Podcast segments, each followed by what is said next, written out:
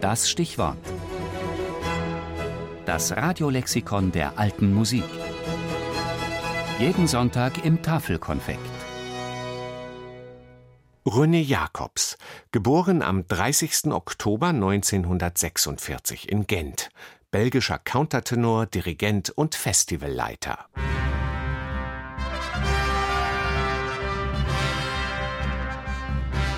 René Jacobs ist sicherlich einer der bekanntesten und erfolgreichsten Künstler im Bereich der alten Musik. An über 260 Tonaufnahmen hat er als Sänger oder Dirigent mitgewirkt und damit alles errungen, was es international an Preisen zu gewinnen gibt.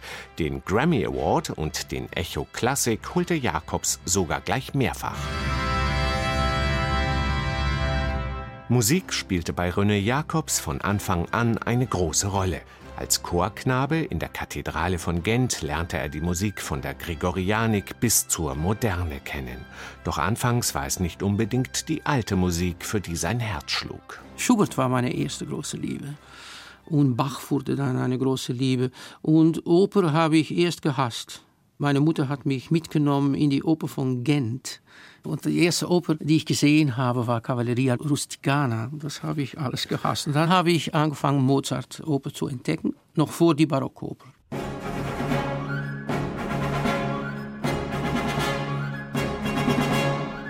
Jakobs studierte Philologie und arbeitete drei Jahre als Latein- und Griechischlehrer. Doch nebenher nahm er Gesangsunterricht als Tenor, bis er das erste Mal den englischen Countertenor Alfred Deller hörte und dessen Schüler wurde. Bevor ich die ersten Töne von Alfred Deller hörte, wusste ich nicht, was ein Countertenor war.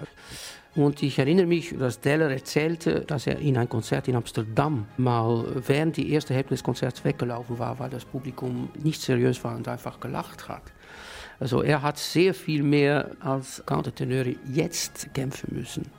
Er hat unglaublich farbenreich die Stimme modellieren können mit himmlischen Messa de Voces, das heißt Crescendos und Decrescendos, Schwelltöne und auch sehr ausgehend vom Text. All das sind Qualitäten, die auch für den Gesang von René Jacobs gelten, der zu den führenden Countertenören seiner Generation wurde.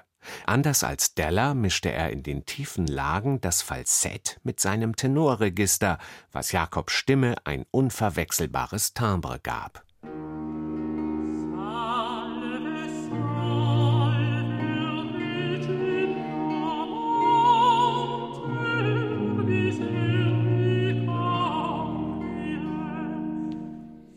An der berühmten Schola Cantorum Basiliensis, wo René Jacobs barocken Gesang unterrichtete, bildete er dann selbst so berühmte Countertenöre wie etwa Andreas Scholl aus.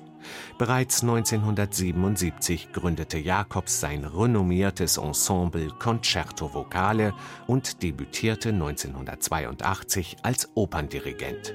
Sein Spektrum reicht von Monteverdi bis Rossini als Opernchef und Leiter der Innsbrucker Festwochen für alte Musik, als künstlerischer Direktor des Zentrums für Barockmusik in Schloss Versailles und als erster Gastdirigent für das vorklassische Repertoire an der Staatsoper Berlin grub er zahlreiche nicht mehr aufgeführte Opern aus, etwa von Cesti, Conti, Kaiser oder Telemann.